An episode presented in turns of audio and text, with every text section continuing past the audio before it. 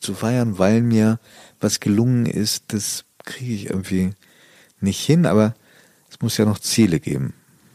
Aber Sie erlauben sich den Stolz auch? Äh, im, Im allergrößten Notfall.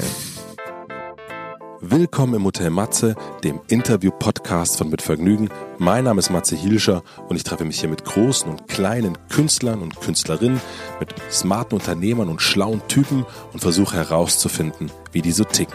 Mich interessiert, was sie antreibt, was sie inspiriert. Ich will wissen, wie ihr Alltag aussieht. Ich will wissen, warum sie das machen, was sie machen. Ich will wissen, wie sie das machen. Ich möchte von ihnen lernen. Ihr sollt von ihnen lernen und natürlich eine gute Zeit im Hotel Matze haben. Mein heutiger Gast ist Giovanni Di Lorenzo.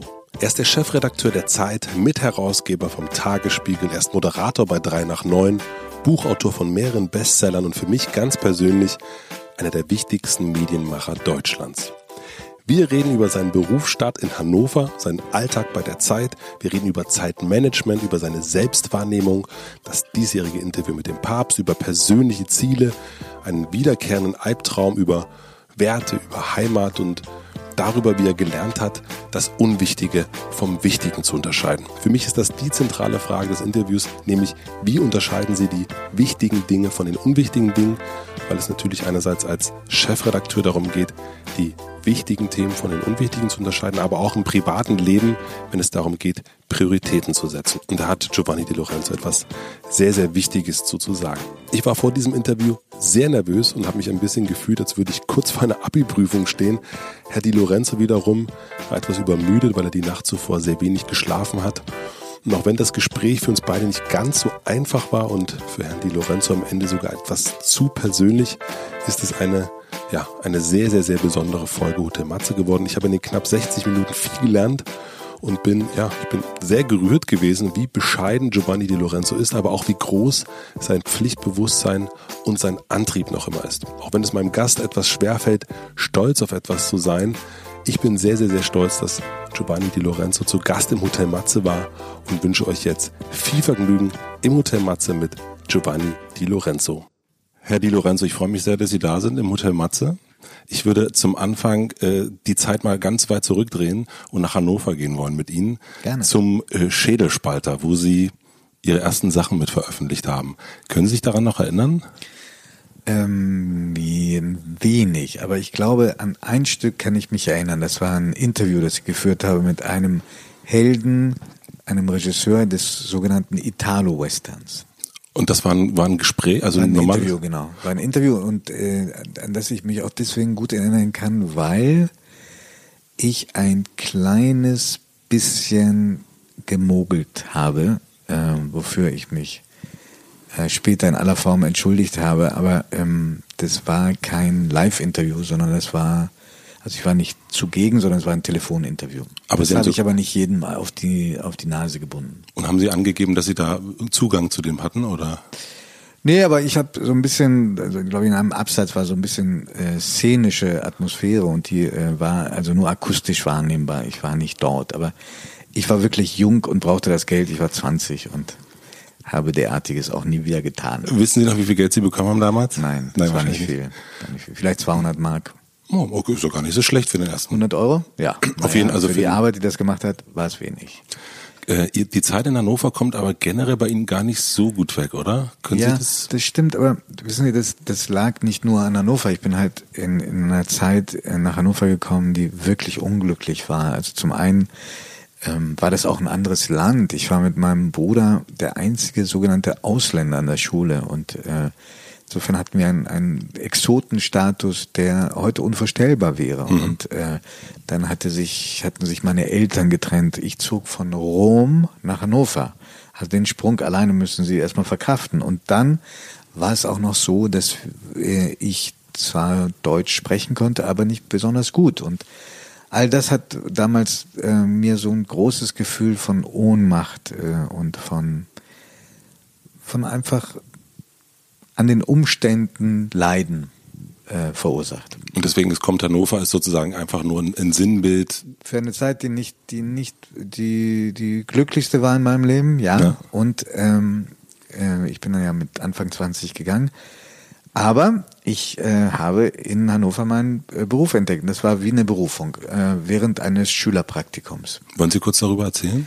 Ich war kurz, stand kurz vor dem Abitur, hatte mich nicht um einen Praktikumsplatz beworben, äh, auch nicht drum gekümmert und ein Lehrer, da sehen Sie mal, wie wichtig Lehrer sein können im Leben. Der sagte, ein Mathelehrer, der später ein Aussteiger wurde auf einer griechischen Insel, der sagte, Giovanni, ich habe dann auch was, das ist, glaube ich, genau das Richtige für dich. Ich habe nie in meinem Leben an Journalismus zuvor gedacht. Und da wurde ich Praktikant bei der Hannoverschen Neuen Presse und am zweiten Tag durfte ich meinen ersten Artikel, Namensartikel schreiben. Und als ich dann mit meinem Schrottreifen Fiat, ich glaube 126, äh, an dem Abend nach Hause gefahren bin, da habe ich das wie eine Berufung empfunden. Ja. Ich wollte nie etwas anderes mehr werden als Journalist. Und hatte der Mathelehrer was von Ihnen gelesen? Also wo, woher hatte der das? Keine Ahnung, der hat irgendwie das Gefühl gehabt, der ist vom Typus her irgendwie ein Medienmensch. Aber ohne dass sie also was gelesen hatte sozusagen, also einfach nur vom Typ. Total, total. Er war mein Mathelehrer und nicht, äh, er hatte keine Aufsätze. Genau. Aber ich weiß, dass eine, eine ziemlich strenge Deutschlehrerin, die ich hatte, hatte mir mal unter einen Text in der Oberstufe schon geschrieben, zu journalistisch. Okay. Also interessant. Das, also die hat auch was geahnt schon. Und Sie sind dann nach München und eigentlich wollten Sie auf die Journalistenschule, hatten sich beworben, wären auch genommen worden, soweit ich das richtig gesehen habe, haben sich dann aber doch dagegen entschieden, dahin zu gehen und lieber an einem Artikel zu arbeiten. Habe ich das so? Ja, nee, haben Sie völlig recht. Also so war es auch. Also ich. Ähm, Woher hatten Sie den Mut und die Zuversicht? Weiß gar nicht. Also ob das. Äh, ich war einfach. Vielleicht war ich einfach nur so mh, so unbekümmert naiv. Ja. Also ich war dann bei dieser Prüfung. Unglaublich viele Bewerber, nur wenige wurden genommen und hatte das Gefühl, die sind alle so gut und wahrscheinlich auch so viel besser als ich ähm, was, was, da, da hast du keine Chance. Ach so, das war Klasse. eher, nicht, eher also, Angst sogar. Ja, also eher, die anderen waren mir unheimlich. Und zur selben Zeit hatte ich angefangen, an einem Projekt zu arbeiten, das mich dann jahrelang noch äh, beschäftigt hat. Nämlich ich ähm, hatte angefangen, die Lebensgeschichte eines rechten Terroristen aufzuzeichnen, der eine Zeit lang auf meiner Schule war. Wir waren, In Hannover. Ja. Mhm. Wir waren also da erbitterte Feinde. Mhm. Und äh, allein die Aufzeichnung dieser Geschichte, die Treffen haben ein Jahr gedauert. Und da habe ich gedacht, ich setze alles auf diese Karte. Und das hat mir auch ähm, Glück gebracht, denn aus, dem, aus dieser Geschichte wurde ein Dossier für die Zeit. Mhm. Da war ich 22, das war für mich ein ganz großer Glücksfall. Der damalige Redakteur äh, des Dossiers ist heute der Herausgeber der Zeit, Josef Joffe. Ah, okay. Und daraus, aus dem Dossier wurde ein Buch und Marco äh, 22 oder so ist das. Ne? Genau, ne? Genau. Äh, Stefan 22, mein Traum ist der Traum von vielen. Und aus wegen des Buches bin ich eingeladen worden in eine Jugendsendung des bayerischen Fernsehens und kam so dann zu meinem Job als Moderator. Eigentlich immer nur durch also das waren jetzt schon so Fördersachen dann sozusagen, ne? Wenn der das so eine hat dem anderen ein bisschen geholfen, ja, ja das stimmt. Machen Sie das, gucken Sie da auch immer drauf, dass wenn Sie jetzt jemanden kennenlernen, jemand Junges und schauen, dass Sie das Talent fördern? Ich bemühe mich nach Kräften. Ich weiß, wie wichtig das für mich gewesen ist. Ich hatte äh, am Anfang meine Ausgangsposition hätte schlimmer nicht sein können, weil es niemand gab, der mich in, beruflich auf irgendeine Schiene äh, gesetzt hätte. Ähm, ich ähm, musste mir meine Schreibmaschine am Anfang immer noch holen von der Mutter eines Klassenkameraden. Das war eine schwere Triumph Adler, elektrisch, fünf Stockwerke runtertragen und nach dem Artikel fünf Stockwerke wieder hoch, mhm. bis ich irgendwann mal genug Geld hatte, um sie ihr abzukaufen. Ähm, und deshalb weiß sie, wie wichtig die zwei, drei Menschen waren in meinem Leben, die mir wirklich geholfen haben. Und ich versuche das so gut wie es geht, ähm, mhm. jungen Kolleginnen und Kollegen irgendwie das weiterzugeben. Ja, ich weiß, dass manchmal dieses geschubst werden oder auch nur zu sagen, du gibst zu den äh, schönsten Hoffnungen Anlass, wie sehr das einem helfen kann. Mhm. Haben Sie, wenn Sie sich das jetzt, äh, also können Sie sich selber erklären, woher Ihr Antrieb kam? Ja, äh, obwohl das jetzt irgendwie vielleicht sehr individualpsychologisch mhm. klingt, aber ich wollte unbedingt rauskommen aus dieser Ohnmacht, diesem Ohnmachtsgefühl, ich bin in einem fremden Land, in einer Stadt, die mir damals wenig gesagt und gegeben hat. Ich werde nicht wahrgenommen, ich bin schlecht in der Schule, ich, äh, ich habe keine richtige Heimat mehr. Hm, das alles wollte ich kompensieren und irgendwann habe ich begriffen, das Einzige, was ich habe, ist die Sprache und, äh, und darauf habe ich mich gestürzt und dann damit auch auf den Beruf. Und das ist der Antrieb gewesen, dann sozusagen Was zu zu machen. Ich glaube, das, Mhm. das, ähm, das ist, äh, das habe ich bei vielen anderen Menschen, die sich beruflich sehr stark engagiert äh, haben, häufiger entdeckt. Ja, am Anfang steht schon äh, ein ganz schönes Defizit, Mhm. das man wettmachen möchte. Es ist ja bei manchen Künstlern, also bei den großen Künstlern wird ja ganz oft über die Körpergröße und sowas gesprochen, ne? dass man Prinz so klein ist oder Madonna so klein ist oder eben nicht wahrgenommen wurden äh, von, von Leuten, dass das so ein, so ein krasser Antrieb ist, zu zeigen, ich, ich kann es. Ja, ich meine, ich weiß nicht, ob jetzt jeder kleine Mensch deswegen unbedingt äh, Nicht so, so ehrgeizig ist, aber also auf meine Körpergröße habe ich es jetzt nie bezogen, aber ich auf nicht. dieses, dieses Gefühl von, von Ohnmacht, das ist ähm, ganz stark gewesen. Und von nicht wahrgenommen werden, Hm. das sehr kränkend sein kann. Dennoch sind sie immer dabei geblieben.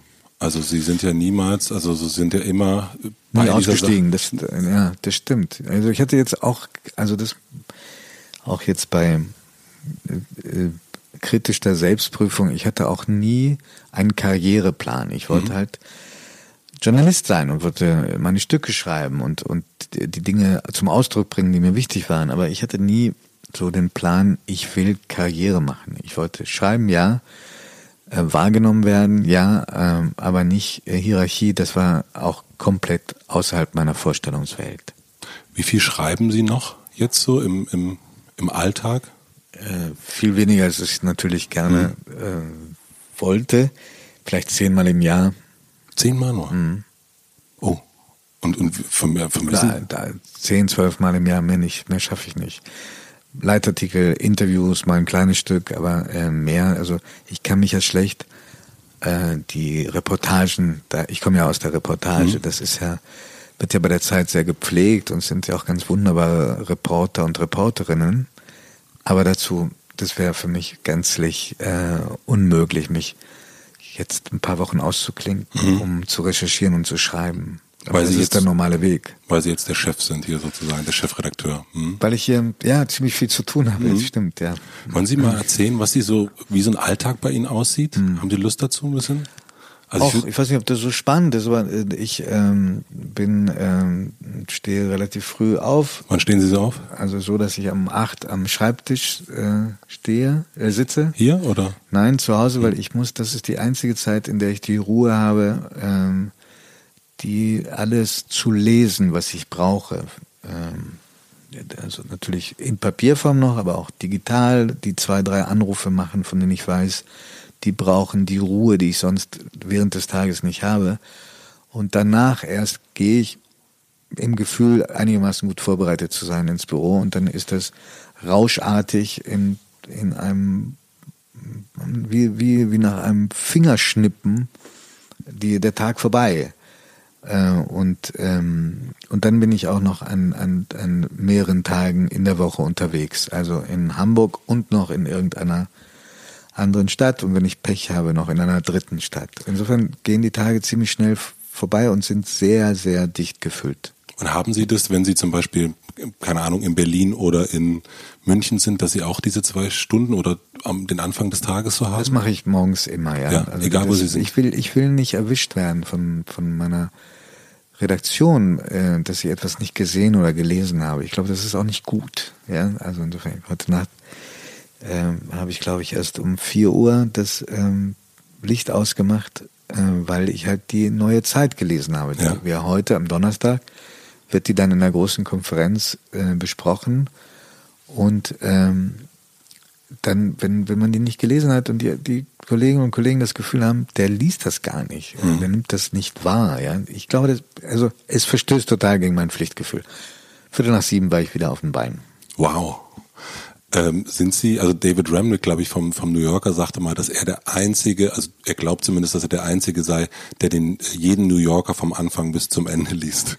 Nee, das, das schaffe auch ich nicht, obwohl ich ja. mir redlich Mühe gebe. Äh, der durchschnittliche Umfang der Zeit entspricht dem Umfang des Romans Die Vermessung der Welt von Daniel Kehlmann.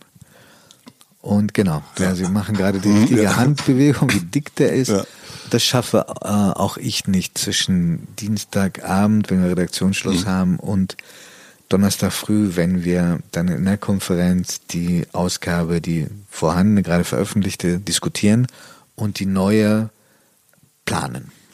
Welche Zeitung lesen Sie morgens, wenn Sie da? Also ich höre Radio, ich okay. Äh, gucke Frühstücksfernsehen und äh, ich lese äh, alles dabei, aber nicht gleichzeitig natürlich. Nee, aber so nacheinander ja. und, und äh, ich lese in Papierform den Tagesspiegel, die Süddeutsche, die FAZ, die Bild und den Rest schaue ich mir online an. Mhm. Und wenn Sie dann hier sind, wann ist dann so die erste, gibt es dann so eine tägliche Konferenz vermutlich? Wir haben bei der Zeit fast jeden Tag Konferenzen, mhm. also das, äh, wir, wir, wir diskutieren viel aus. Ja. Das ist auch schön. Ist das ein großer Raum? Ja, also es gibt kleine Konferenzen und äh, die brauchen nicht so große Räume, manche auch bei, bei mir in, in dem Zimmer, da wo sie jetzt sitzen. Mhm.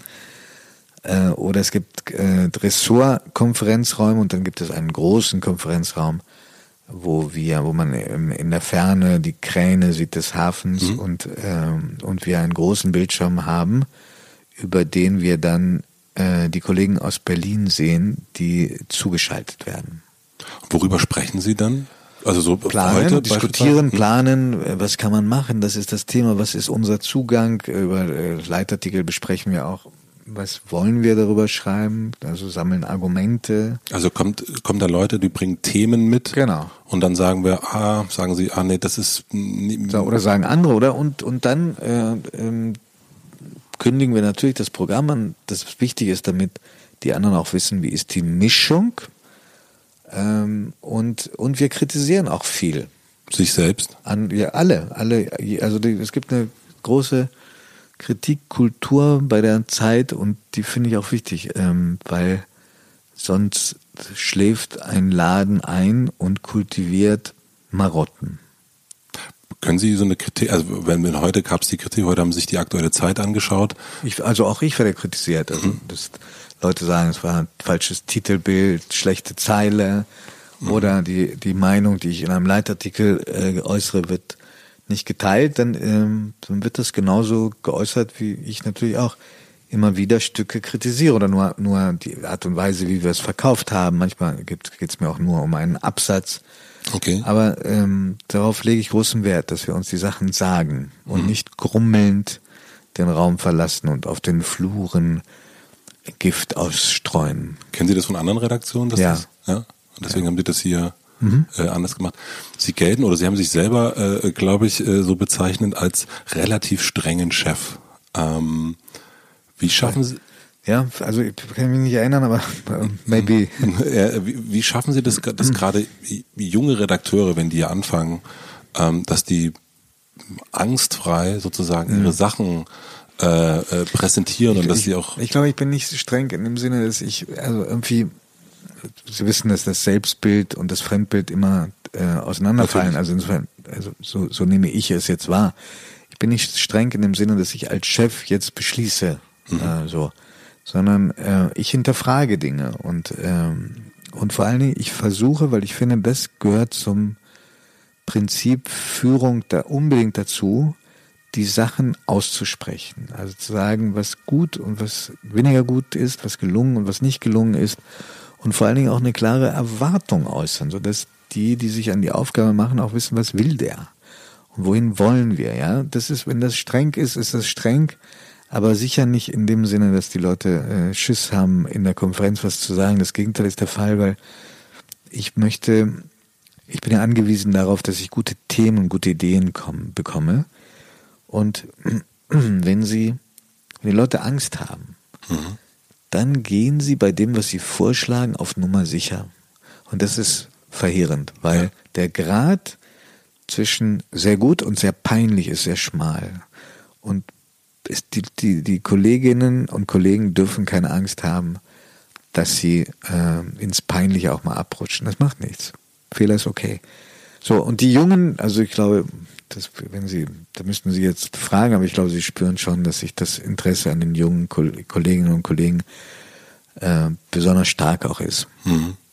Davon habe ich ja auch viel, weil ich auch über Sie viel erfahre, neue Zugänge, neue Themen. Wie kann man Kritik, also Sie wir reden von der, von der Kritikkultur, die Sie hier haben. Wie, ich mir auch sehr wünsche, ja. Ja, wie, wie kann man, also gibt es einen Weg einer guten Kritik, also die sozusagen einerseits sagt, was ist, aber andererseits nicht verschreckt und nicht, also haben Sie. Ich glaube schon, also nicht immer erwische ich die richtige Tonlage. Heute, glaube ich, habe ich jemanden zu hart kritisiert. Mhm. Ähm, aber wichtig ist, dass man äh, trennt zwischen dem Persönlichen, es muss nur um die Sache gehen und nicht sie schon wieder, ja. Sie mit ihrem Zeugs da. Ähm, das, das, das ist, hat ja auch was Sadistisches oder hätte was Sadistisches. Das mag ich auch persönlich gar nicht. Ich glaube, ich habe auch noch nie in den ganzen vielen Jahren, das sind ja jetzt mehr als 13 beim, bei der Zeit, jemand angebrüllt. Mhm. Ähm, Brüllen Sie auch mal? Also, ja, klar. Ja. Aber nicht hier, ja. Mhm. So, äh, privat hat, glaube ich, jeder mal einen Ausraster. Mhm.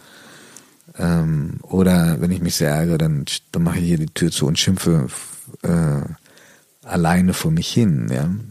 Ähm, aber dann, was ist ein guter Ton in der Kritik? Ich erinnere mich, als ich ähm, anfing hier, da war eine Praktikantin in der in in in, in, in der Artdirektion, also im, im Art Department, eine Grafik.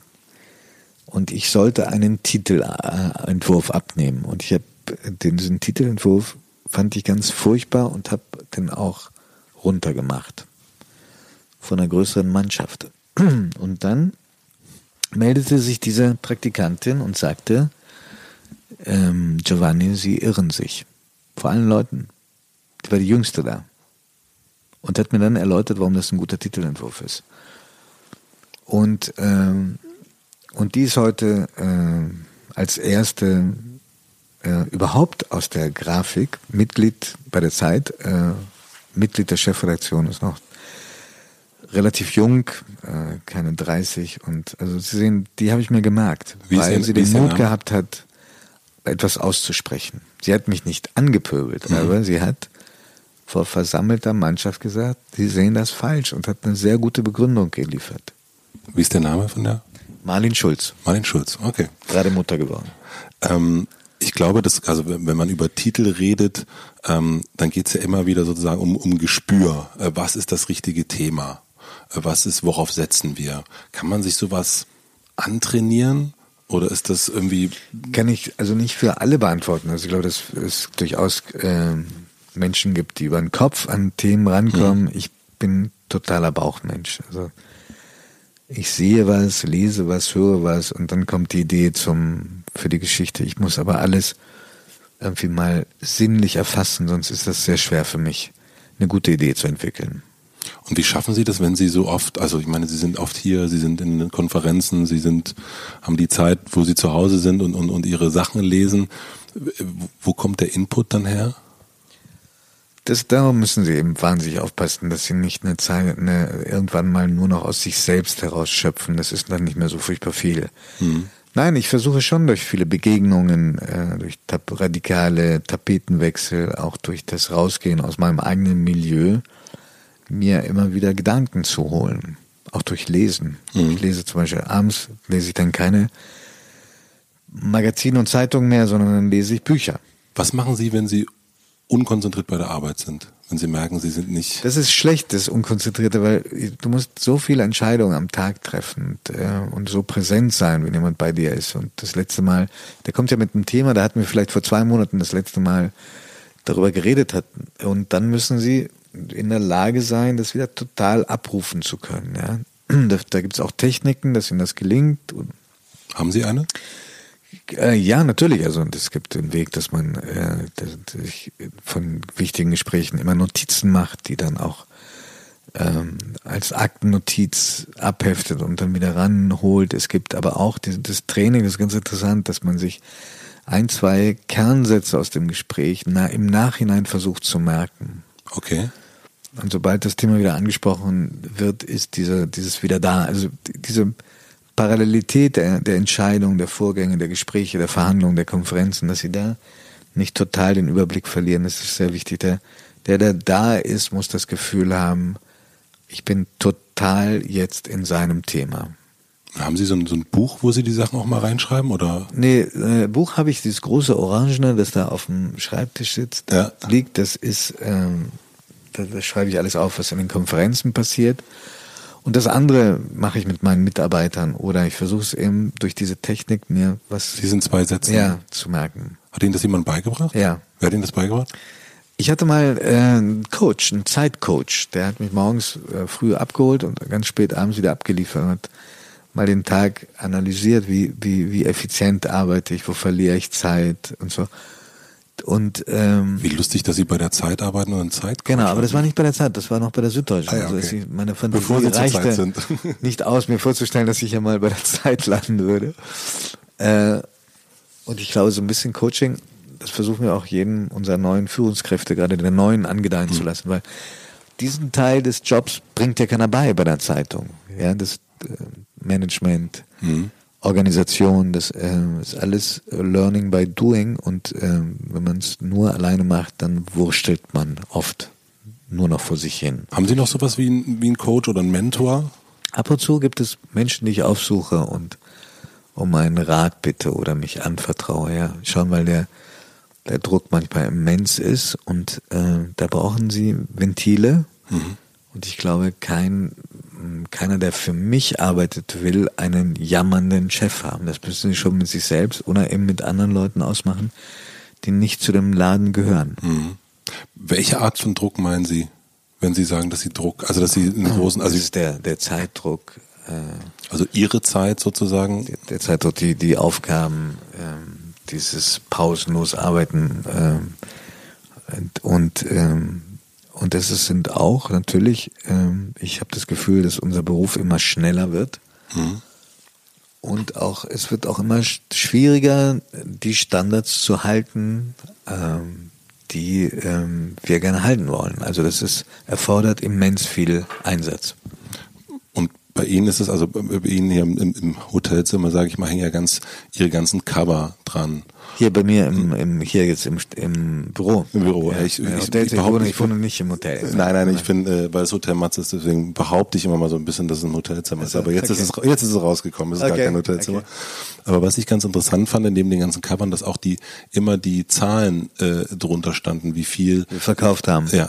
Klar, also auch die Verkaufszahlen, die Planvorgaben, natürlich äh, machen die Druck. Mhm. Wenn etwas nicht funktioniert, spürt man den. Äh, in jeder Hinsicht. Sie haben selber, ich, ich weiß gar nicht, in welchem Buch es war, haben Sie geschrieben, dass Sie ein äh, äh, Unersetzbarkeitssyndrom haben. Ja, in dem Buch mit Axel Hacke ja. habe ich das gehört. Und ist das? Ja, ja, ich meine, das habe ich versucht, mich ein bisschen über mich selbst lustig hm. zu machen. Ja. ja. Haben Sie, äh, konnten Sie das, ich meine, das Buch ist ein, bisschen älter, konnten ja, Sie das so ein bisschen? Je älter du wirst, desto mehr, ich glaube, sollte man sich jedenfalls mit Abstand sehen und auch sich über sich selbst lustig machen zu können. Aber es ist, also lustig formuliert ist es, der, der, wer sich für unersetzlich hält, ist ja auch äh, nicht frei von Größenwahn. Und positiv äh, ist es, ich glaube, dass ich ein sehr ausgeprägtes Pflichtbewusstsein habe und Dinge liegen zu lassen, nicht zu machen, nicht gerecht geworden zu sein, die machen mich wahnsinnig. Gibt es irgendwie, also haben Sie eine, eine, einen, einen Weg gefunden, Nein sagen zu können? Ja, weil sie sonst in diesem Beruf wirklich untergehen. Also das Nein sagen wie auch Ja sagen. So, das ist, also wie gesagt, nichts Schlimmeres gibt es für einen Laden als Chefs, die nicht sagen, was ist. Ja. Auch ein Chef, der dir was sagt, was unangenehm ist, aber du weißt wenigstens, woran du bist. Und äh, absolut äh, neurotisierend ist die Erfahrung, du gehst raus aus einem Gespräch, habe ich früher auch selber so erfahren, ja, und weiß nicht so genau, was der andere denkt.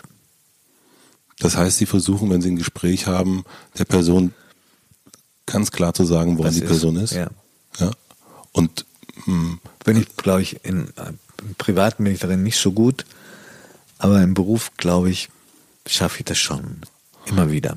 Und wie machen Sie das dann mit Ihrer wichtigen Zeit? Also dass Sie da nicht den, ich meine, Sie kriegen, also ich glaube, Sie haben das irgendwann mal gesagt, dass Sie so viele allein E-Mails von Lesern jeden Tag bekommen und dem auch gerecht werden wollen, denen auch zu antworten. Ja, E-Mails versuchen wir alle zu beantworten, also Zuschriften, ähm, obwohl die manchmal die ersten Monate später eingehen, weil es einfach zu viel ist, mhm. aber ich versuche sie zu beantworten. Äh, aber äh, Veranstaltungen, sagen Anfragen machen, sagen wir fast alle ab. Mhm. Und haben Sie dann so äh, Wochen, wo Sie sagen, hier nehme ich gar nichts an, hier bin ich nur. Ja, also es ist dann am Ende immer noch zu viel, aber das meiste, was wir bekommen an Anfragen, lehnen wir ab, mhm. weil es einfach nicht zu schaffen ist, obwohl es tolle Sachen sind. Und jetzt so am Jahresende, wo die meisten sozusagen anfangen, so sich zu reflektieren, wo sie so, äh, ja, wo dann die. Ich sicherlich auch, nur, also das ist, äh, also ich bin froh, wenn wir uns in den 24. Morgen ähm, morgens äh, einigermaßen noch retten, weil äh, wie die meisten Menschen, nicht nur in meinem Beruf, ähm, sie gehen, glaube ich, alle ein bisschen auf dem Zahnfleisch jetzt. Und, und machen Sie zwei so, Tage vor zwei Tage her unbedingt ja, drei Tage vor Heiligabend. Sind Sie machen Sie dann auch so eine innere Inventur? Also also die Inventur kommt Zeit? ja also die kommt ja äh, denke ich äh, auch dann, wenn du sie nicht haben möchtest. Mhm. Also wenn du zu lange und zu viel verdrängst, dann wachst du halt nachts auf und dann kommt es hoch. Aber ich versuche auch, es fällt mir schwer, weil ich einfach so viel auch private ähm, Verpflichtungen habe, wobei das Dinge sind, die ich gerne tue und freiwillig, aber ähm, ich versuche mir auch immer wieder mal Freiräume zu nehmen, um nachzudenken. Auch wenn ich weiß, dass es einem dabei nicht besonders gut gehen wird. Was, was machen Sie dann, wenn Sie nachdenken wollen? Also gehen Sie irgendwo hin, wo, die dann, wo Sie Wie alle anderen Menschen auch, ja. Ich bleib alleine, ich äh, fahre alleine irgendwo hin, ich äh, bin äh, am Abend alleine oder so. Hm. Wenn wir jetzt auf das Jahr zurückblicken, mal schon mal so vielleicht vor, vor äh, äh vielleicht ein bisschen zusammen, was sind so die ersten Sachen, die die so hochploppen bei Ihnen, wo Sie sagen, das so das das Jahr 2017, das waren so die die also, Leuchttürme. Ach, die, äh, die das war meine Geburtstagsfeier, die war schön. Mhm. Die habe ich in wahnsinnig schöner Erinnerung. Ich äh, haben Sie groß gefeiert? Spontan vor allen Dingen. Es wurde dann groß, weil, gerade weil es so ziemlich spontan war, ja. Dann ähm, meine Tochter natürlich, mit der ich sehr viel Zeit verbringen durfte. Äh, das eine oder andere, was privat mhm. passiert mhm. ist und beruflich es ist natürlich ein großes Glück, hier bei dieser Zeitung zu sein. Das äh, macht mir fast jeder Tag Freude. Das ist äh, ein Geschenk. Und, ähm, und natürlich hat es äh, mir Freude gemacht, äh, endlich das Buch fertigstellen zu können mit Roberto Saviano, mhm. über das ich sehr lange nachgedacht habe und mich nie dran, dran getraut habe, nämlich mein Buch über Italien zu machen. Und thematisch, wann waren, was waren so die, die, das, das Jahr an sich? Also wenn Sie sagen, das waren so die äh, Highlights oder das wird Ihnen in Erinnerung bleiben an 2017? Beruflich? Hm, oder die beiden, die beiden Begegnungen mit dem Papst, sehr unterschiedliche Begegnungen, die beiden Interviews, eins mit dem Papst und eins mit Präsident Erdogan mhm. in Istanbul. Bei dem Papst glaube ich gelesen zu haben, dass Sie da drei Jahre das vorbereitet haben? Nicht vorbereitet, sondern drei Jahre mich drum bemüht habe. Wie, wie, also ich, ich kann mir jetzt nicht, wie, also ich meine, ich kann mir nicht vorstellen, dass Sie sozusagen eines Tages ins Büro kommen und sagen, äh, Frau Gülermann, äh, rufen Sie mal an, äh, ich würde das gerne machen. Wie, wie, wie entsteht sowas? Also wie, wie, Sie sitzen dann irgendwann da und sagen, ach, ich würde gerne den Papst interviewen und. Ja, das, genau so ist es. Man denkt, also das wäre ein Traum, den zu sprechen. Äh, ich hatte mich schon bei dem Vorgänger mhm. sehr bemüht, äh, vergebens, obwohl es ein Deutscher war. Mhm. Äh, und bei seinem Nachfolger, da bin ich einfach dran geblieben. Das drei verschiedene Kanäle bemüht. Wie haben Sie das gemacht? Also können Sie das? Er hatte ja auch nie, er hatte ja auch nie ähm, bis dahin einem deutschen Medium ein Interview gegeben. Insofern mhm. war das ähm, schwierig und dann äh, irgendwann hatten wir den richtigen Zugang. Und, äh, und als es die Zusage kam, zwei Monate bevor das Interview auch stattfand, da habe ich das eigentlich für mich behalten, weil ich äh, mich gar nicht freuen wollte auf etwas, was dann womöglich gar nicht stattfindet. Können Sie sagen, welcher Zugang das war? Leider nicht, weil, äh, weil derjenige, der mir geholfen hat, ausdrücklichen Wert darauf legt, dass er nicht will, dass das öffentlich wird. Mhm. Aus welchen Gründen auch immer. Das heißt, es ist über Beziehungen dann am Ende. Über, über immer, sie suchen immer, versuchen immer jemanden zu finden, der Zugang zum, in diesem Fall zum Papst hatte. Natürlich, also ich habe immer, das war einer meiner Traumpartner und Wunschpartner und äh, entsprechend aufgeregt war ich und auch sehr berührt von diesem Gespräch. Und Erdogan war einfach der Wahnsinn von der Aggression, die in diesem Gespräch war. Ja. Einfach, die, einfach zu merken, da ist jemand, der hält dich für den Vertreter Deutschlands und den er den verachtet äh, und der verachtet dich. Und das musst du erstmal aushalten. Hm.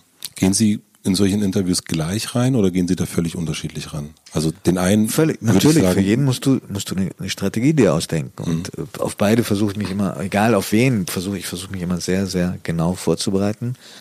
Und dann musst du auch aus der Situation heraus entscheiden ja. Also bei bei bei Erdogan habe ich gemerkt ich habe so wenig Zeit und die Kulisse ist so einschüchternd ich gehe von der ersten Frage an auf die schwierigen Themen. Also ich bemühe mich gar nicht erst durch äh, softere Fragen erstmal die Atmosphäre aufzulockern. Sinnlos. Sondern direkt rein. Ja.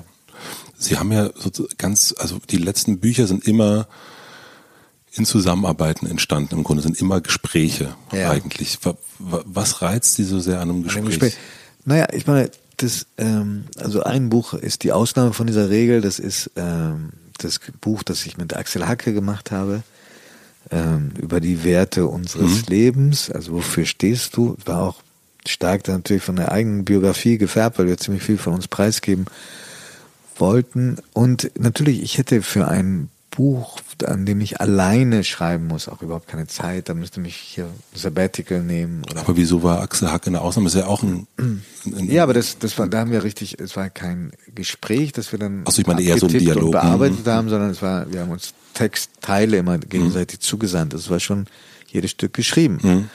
Äh, jetzt bei diesem Buch mit Saviano über Italien, da haben wir uns über zwei Jahre immer wieder getroffen mhm. und haben dann, das habe ich selber dann gemacht, das Gespräch äh, so gekürzt, dass eine lesbare und noch druckbare Fassung war. Eine, ein Gespräch, das davon lebt, dass man sich widerspricht, dass man äh, streitet, dass man nachfragt, dass man die verschiedenen Erfahrungen zusammenbringt in einer Art Selbstgespräch zweier äh, Liebenden, mhm. Italien-Liebenden, aber an dem Land Verzweifelnden ja, Sie haben das, glaube ich, am Ende des Buches als so die große, äh, die, die leidenschaftliche Affäre äh, bezeichnet, Italien und, und äh, Deutschland als die, die sichere Ehe oder sowas habe ich das Eine gute Ehe. Eine gute Ehe. Gute Ehe. Ja. Und, und habe dann Saviano gefragt, wovon hat man mehr? Und da sagte er, von, von der Liebschaft und da sage ich, nein. Ah, nein. Mehr hast du sicherlich von der, von einer guten Ehe. Das sagt einiges. Darf ich, darf ich als jemand sagen, der nicht verheiratet ist? Ja, aber sagt doch ein bisschen was über ihn aus, natürlich. Natürlich, ja. klar. Ähm, aber warum, also, warum immer wieder diese Begegnung? Warum steht das so? Mich interessiert das auch. Also, wie gesagt, es ist ein bisschen, ähm, es hat sich oft ergeben aus meiner Arbeit ohnehin. Mhm. Äh, ich, eine andere, ein Buch, äh, ähm, das ich ganz durchschreiben würde. Dazu fehlte mir, wie gesagt, die Zeit, äh, weil die Zeit davor steht und ähm, und und es waren auch immer Projekte, die, die mich sehr mich sehr bestrickt haben, die mich sehr begeistert haben, die mich sehr interessiert haben, aufgewühlt haben. Also es fing ja an mit Helmut Schmidt mhm. und dann ähm, jetzt bis eben zu diesem Gespräch, von, über das wir gerade geredet haben mit Saviano. Brauchen Sie das Gegenüber, um sich selber besser zu verstehen? Auch, oft auch, ganz bestimmt. Gute, gute Frage, ja. Was haben Sie von Saviano gelernt? Äh, ein Blick auf Italien, der mir völlig neu war. Das ist ein sehr, sehr kritischer Blick. Also das machen ja Italiener sehr ungern, äh, kritisch über ihr eigenes Land zu reden. Er tut das sehr schonungslos und er hat mir Perspektiven eröffnet, die mir völlig verschlossen waren. Ja.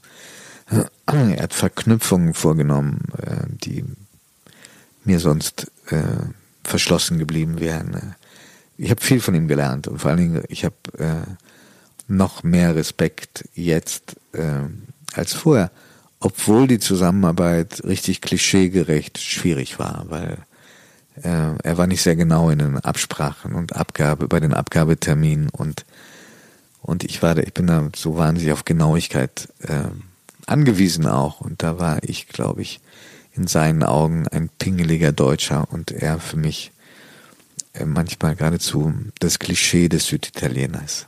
Aber hat, es hat aber unsere äh, Verbundenheit in keiner Form geschadet. Aber es ist nicht manchmal auch merkwürdig zu erleben, dass man selbst, äh, wie Sie sagen, auch so, so genau ist und, und, und alles, äh, der, derjenige, der bis nachts um vier noch die Zeit liest, um dann auch zu bestehen, sozusagen, und am nächsten Tag äh, da zu sein und zu wissen, worum es geht. Und dann gibt es so ein, gibt es so äh, Jungs und Mädchen, äh, die alles so ein bisschen flachsig nehmen und und äh, die die so ein bisschen ihre eigene Abmachung mit der Zeit haben. Ja. Und dann sind die aber, äh, ich finde es immer wieder interessant, dass der Erfolg dann scheinbar oder die Beachtung dieser, wenn man diese, diese beiden Arten von Menschen gegenüberstellt, äh, gar nicht mit den Fleißigen immer unbedingt ist, sondern ähm, manchmal sind es auch genau diejenigen, die irgendwie um 15 äh, Uhr aufwachen, äh, äh, irgendwie das so locker flockig irgendwie so mhm. losziehen und man ja, ist selber schon seit. Wenn Leute mit einer ganz anderen Arbeitseinstellung, die sich eben viel weniger Mühe machen, ähm, das, das ist okay, das ist mhm. deren Leben, vielleicht sind sie glücklicher, ich weiß es nicht, aber in jedem Fall, wenn du damit ein Problem hast, dann ist das äh, dein Ding und nicht das derer, die anders leben als du selbst. Mhm. Ich bin ja auch so, weil ich gar nicht anders kann. Also insofern, ich kann es weder zum Maßstab nehmen, noch anderen draußen Vorwurf machen, wenn sie sich nicht so reinhängen wie ich. Und sie können aber trotzdem mit den also sie haben nicht so. Wenn einer jetzt wirklich erkennbar faul ist und dann auch noch jammert, dann ist, bin ich natürlich sauer, ja. Aber ja. wenn jemand sagt, für mich hat Arbeit nicht die Bedeutung, dann hat er wahrscheinlich erstmal hat er subjektiv recht und wer weiß, vielleicht ist das auch ein Modell, das ihn glücklicher und zufriedener macht als alles andere. Sind Sie mit der Zeit dann milder geworden gegenüber? Äh, äh so? Gegenüber mir selbst nicht so sehr, hm. aber ich glaube gegenüber Dritten bin ich ja glaube ich schon. Also Sie können, also Sie können selber müssen sozusagen so ge gerne ein bisschen liebevoller hin und wieder zum zu dem, der da immer äh, unzufrieden ist und nörgelt und und äh, stichelt und antreibt. Aber sich selbst dann immer ja, sozusagen. Ja. Und gibt es so einen Moment, wo Sie sagen, ach Giovanni, das, das war jetzt mal gut? Das versuche ich äh, ganz äh, intensiv zu trainieren. Wenn ich das Gefühl habe, dass ich da ganz gut drin bin, dann treffen wir uns nochmal. Gibt's, bin, da ist noch Luft. Gibt es eine Art äh, Erfolgsfeier, die Sie sich sozusagen, wo Sie sagen, so jetzt, ach, oder so ein Erfolgsritual, wo Sie sagen, ach Mensch, jetzt, oder wie Erfolg, äh, ja, vielleicht sogar, wie definieren Sie sogar einen Erfolg? Hm. Also in all diesen Dingen bin ich nicht so besonders gut. Also da fühle ich ja. mich jetzt auch ganz, okay. ganz äh, Wort, ähm, also gehen mir richtig die Worte aus, merke ich. Also die, das ist nicht so meine große Stärke. Aber ist es dann nicht auch? Ich, ich, ich also ich kann natürlich kann ich feiern und genieße das auch sehr, aber ich mich zu feiern, weil mir was gelungen ist, das kriege ich irgendwie nicht hin. Aber es muss ja noch Ziele geben. Aber Sie erlauben sich einen Stolz auch? Äh, im, Im allergrößten Notfall. Jetzt muss ich aber. Okay. ähm, dann will ich da gar nicht weiter dran, äh, danach fragen. Dann treffen wir uns lieber nochmal, wenn es soweit ist.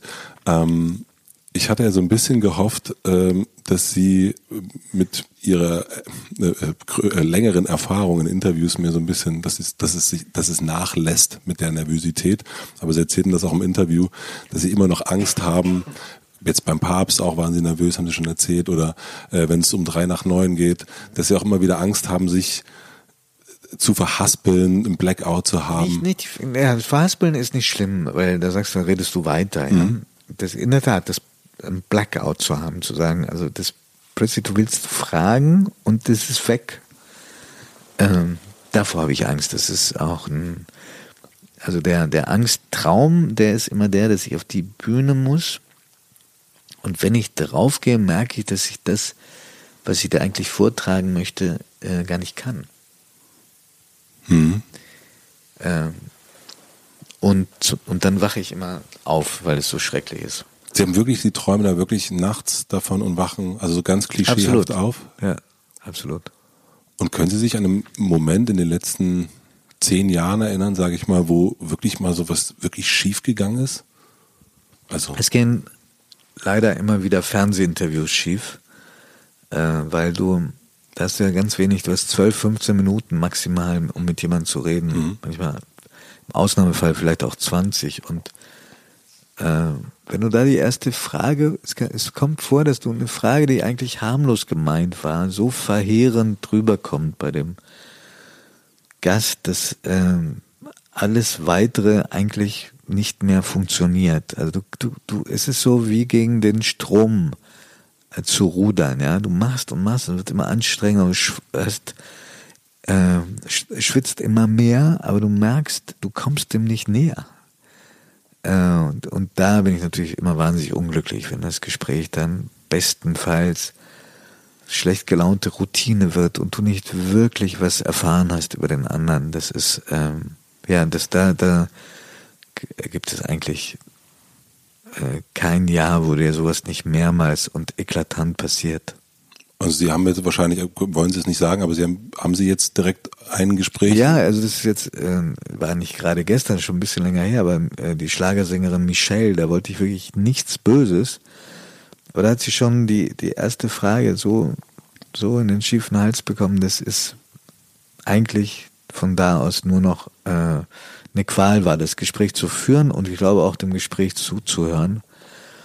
Welche Frage war das? Ich weiß es nicht mehr. Ja, okay. Aber ich weiß nur, wie, wie, die Stimmung war und ich war hinterher auch furchtbar sauer. Oder, oder jetzt ähm, Jürgen Drews, den mhm. ich noch nie hatte mhm. und der, äh, wo, wo er auch was Spektakuläres gesagt hat. Insofern hat es irgendwie ganz gut funktioniert, mhm. weil er hat ja gesagt, dass er den Ballermann selber so furchtbar findet, ja. da wo er also auftritt. Ähm, aber ich habe gemerkt, der, der, ich habe ihm nicht eine Gesprächsatmosphäre schaffen können, in der er entspannt war er hat die ganze Zeit wohl das Gefühl hat, äh, gehabt, er muss jetzt was besonders Schlaues sagen und äh, und das ist eigentlich mein Problem, nicht seins. Aber es liegt wahrscheinlich dann auch an an dem genau, also an dem da sitzt Giovanni Di Lorenzo gegenüber, man ist Jürgen Drews, der in Anführungsstrichen Schlagersänger und will natürlich nicht zeigen, dass er nur ja, der Schlagersänger ist. Wenn ich das so ihm dieses Gefühl vermittelt habe, dann war das eben falsch, weil ja, ja, hm ich muss ihm das Gefühl vermitteln, hier sitzt einer, der sich für dich interessiert. Und deswegen sage ich dem auch gerne was. Worin besteht der Reiz in der Routine? Also Sie sind bei drei nach neun jetzt schon knapp 30 Jahren. Sie sind 28, 28 ja. Sie sind, sind bei, äh, bei der Zeit jetzt seit 13 Jahren. Ja. Was, also wir, hatten das schon äh, mit beim Tagesspiegel erst als Chefredakteur, dann als Herausgeber jetzt bald 19 Jahre. Was, was ist das Tolle an der Routine?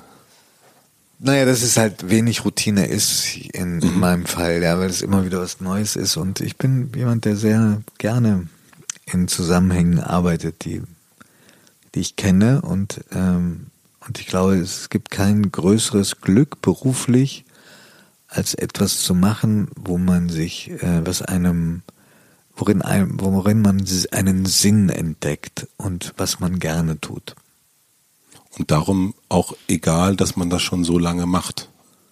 Ja, wenn, du, wenn es Routine ist, dann muss man auch raus. Ja, mhm. also das ist Gift. Im, im Prinzip ist, ähm, glaube ich, gutes, gute Führung eine, eines Medienhauses, eines, einer Zeitung, einer Fernsehanstalt. Das muss ja eine permanente Kulturrevolution sein, ohne jede Grausamkeit.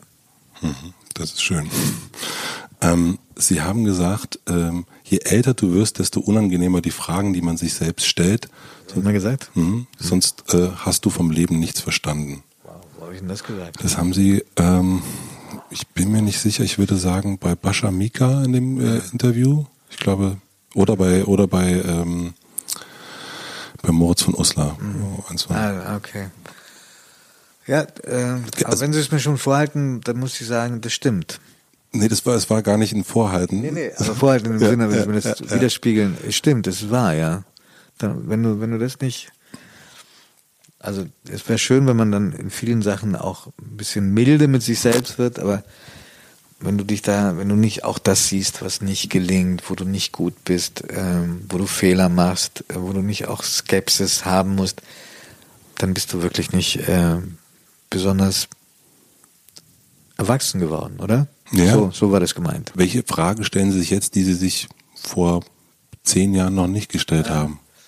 Naja, ich glaube, dass du viel stärker darauf achtest, verschwende ich jetzt meine Zeit mit etwas, was absolut unwichtig ist oder woran niemand sich erinnern wird und am allerwenigsten du selbst. Ja? Also macht das jetzt wirklich, hat das jetzt wirklich einen Sinn, was du tust?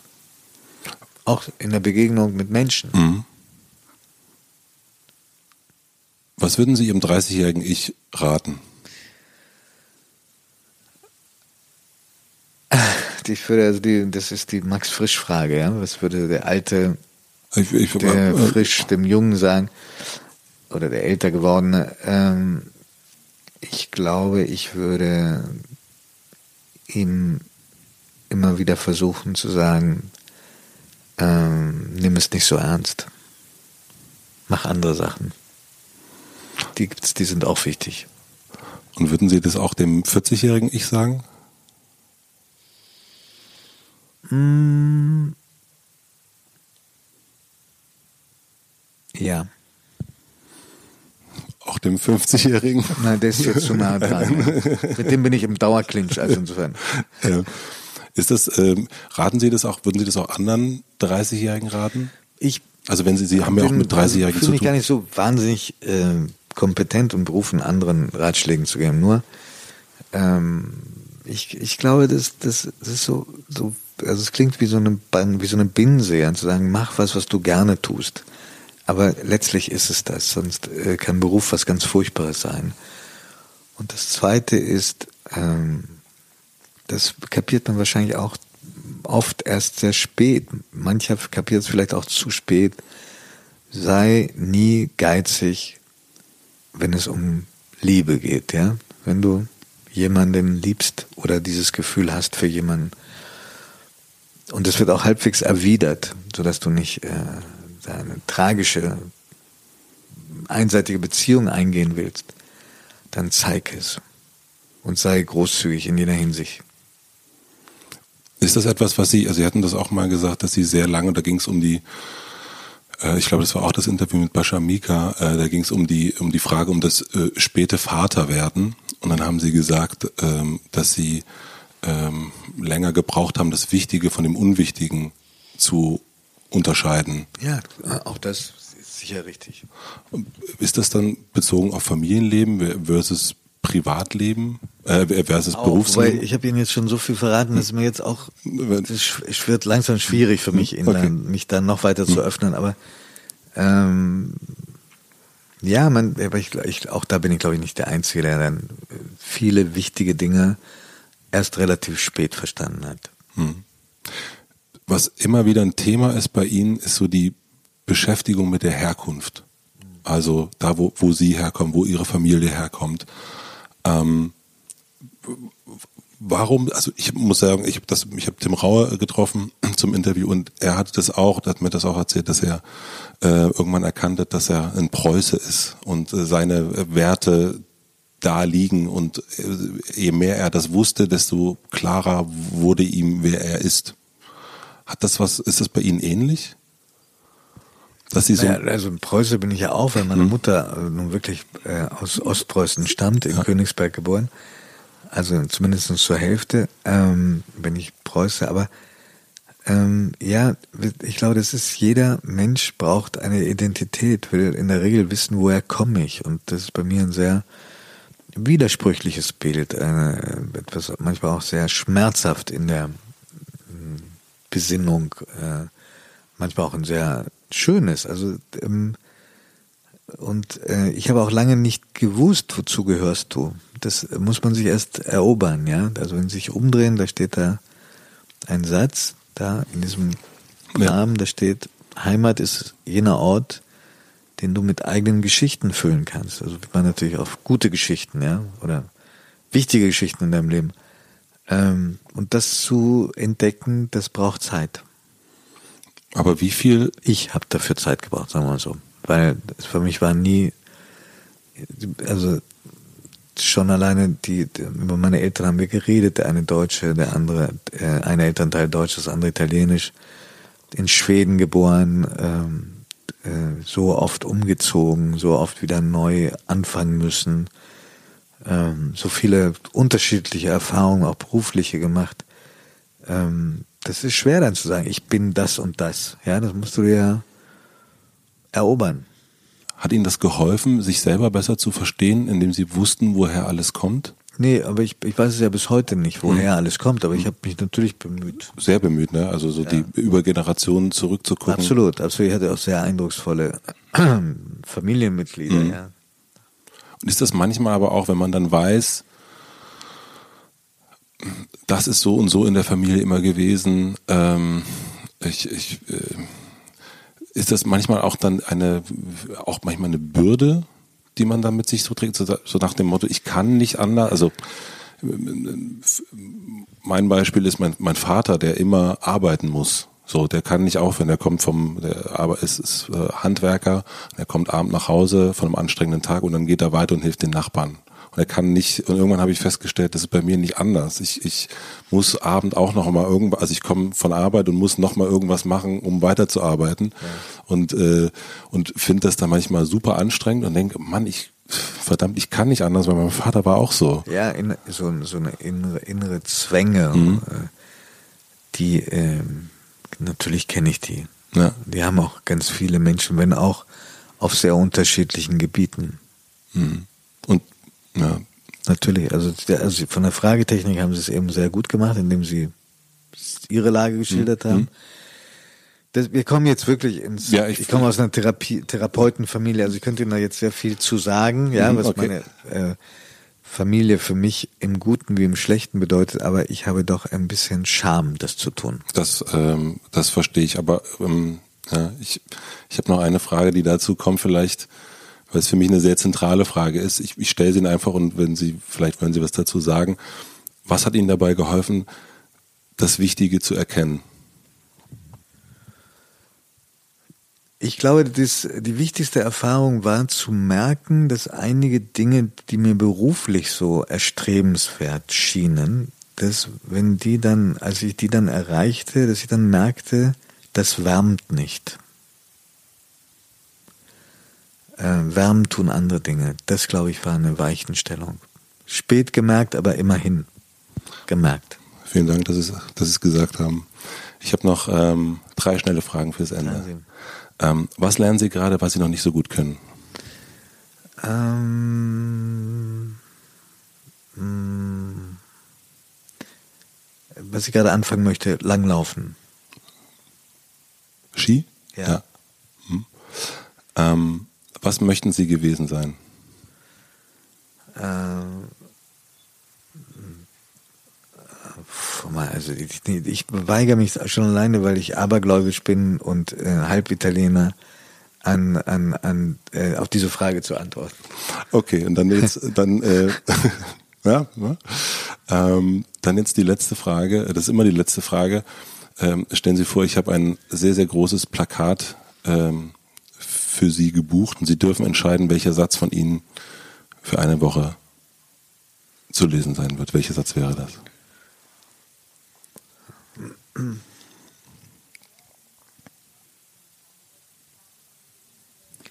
Sag es. Vielen herzlichen Dank. Sag es.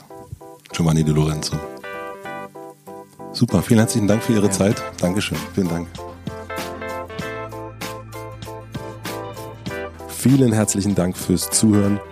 Das war die letzte Folge aus 2017. Ich freue mich wie immer, wenn ihr diesen Podcast abonniert. Ich freue mich, wenn ihr einen Kommentar hinterlasst. Gerne auch mit einem Gästewunsch, wen ich im nächsten Jahr einladen sollte. Und ähm, ja, damit bleibt mir zu sagen, dass es ein fantastisches Jahr für mich war, dank dieses kleinen, schönen Hotels hier. Ich habe neben Giovanni Di Lorenzo wirklich sehr, sehr, sehr viele erhellende Begegnungen gehabt. Ich habe viel gelernt, ich habe sehr, sehr viel mitgenommen. Ich habe Freunde hier gefunden im Hotel Matze wenn ich die E-Mails lese, die ihr mir schreibt, dann, dann lese ich auch, dass ihr da auch Freude dran habt und das macht mich natürlich glücklich. Und ja, und so würde ich sagen, machen wir im nächsten Jahr einfach weiter. Habt eine gute Zeit, kommt gut rüber. Ich bin im Januar mal ein bisschen weg, aber dann komme ich wieder. Passt auf euch auf, äh, knutscht eure Liebsten. Vielen, vielen herzlichen Dank für dieses tolle Jahr.